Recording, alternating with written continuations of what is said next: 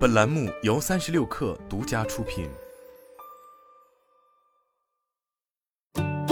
本文来自三十六氪，作者周友辉。过去，荣百科技一直没有参与磷酸铁锂的竞争，但现在磷酸锰铁锂是一个新的机会。接下来，荣百科技将借此踏入磷酸铁锂阵营，动力电池市场的竞争越发激烈了。高镍龙头企业荣百科技创始人白厚善在战略发布会上表示，将通过并购加快进入磷酸铁锂市场的速度。三元材料是动力电池重要的正极材料之一，成本占比超过百分之四十。此前已有消息传出，宁德时代、新旺达及亿维锂能的磷酸锰铁锂电池已在今年上半年通过电池中试环节，正在送样品给车企测试。宁德时代计划于今年下半年量产该产品。比亚迪旗下的福迪电池在今年初开始小批量采购磷酸锰铁锂材料，目前正处于内部研发阶段。荣百科技所并购的磷酸锰铁锂公司为天津斯科兰德，以三点八九亿元的价格收购后者百分之六十八点二五的股权。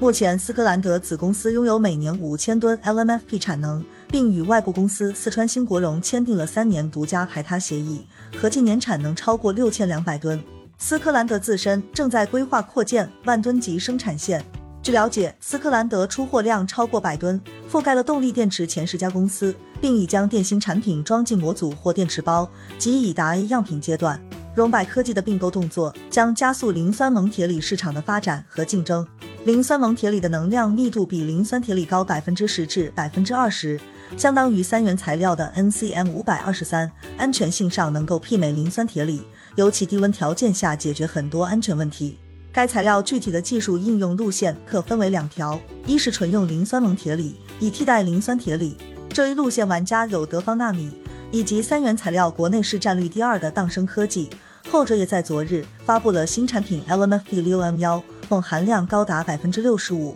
比容量达到一百五十五毫安小时每剂，并且可以和原有的磷酸铁锂产线共用，减少了新建产线的投入。二是包覆三元材料配合使用，兼具低成本、高安全性及高能量密度的优势。龙柏科技在发布会上展示的四款新品，均为磷酸锰铁锂掺杂高镍八一一，覆盖两轮车、中高端新能源车。白厚善表示，下游市场确实还有大量对价格敏感的客户，所以磷酸铁锂有其存在的价值。磷酸铁锂公司向磷酸锰铁锂升级，反而会受到原有技术优势的路径依赖影响，无法全面投向磷酸锰铁锂。而荣百科技作为三元材料龙头，可以很好利用磷酸锰铁锂的优势进入这一新市场。三元材料因为能量密度高，多应用在高端汽车；而磷酸铁锂材料因成本较低及安全性高，多应用在中低端汽车。随着二零二一年以来的新能源补贴退坡，磷酸铁锂因其经济性一度后来居上。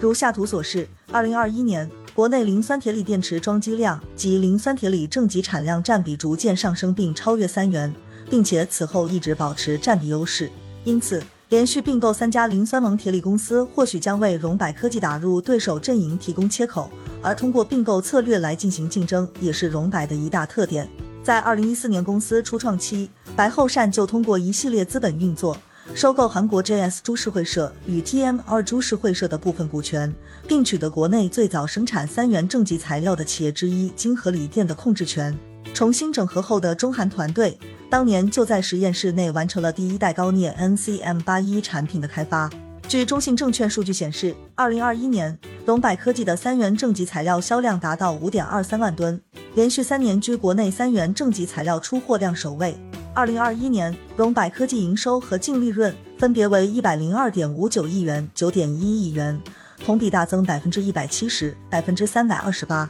主要客户为宁德时代、福能科技和比亚迪。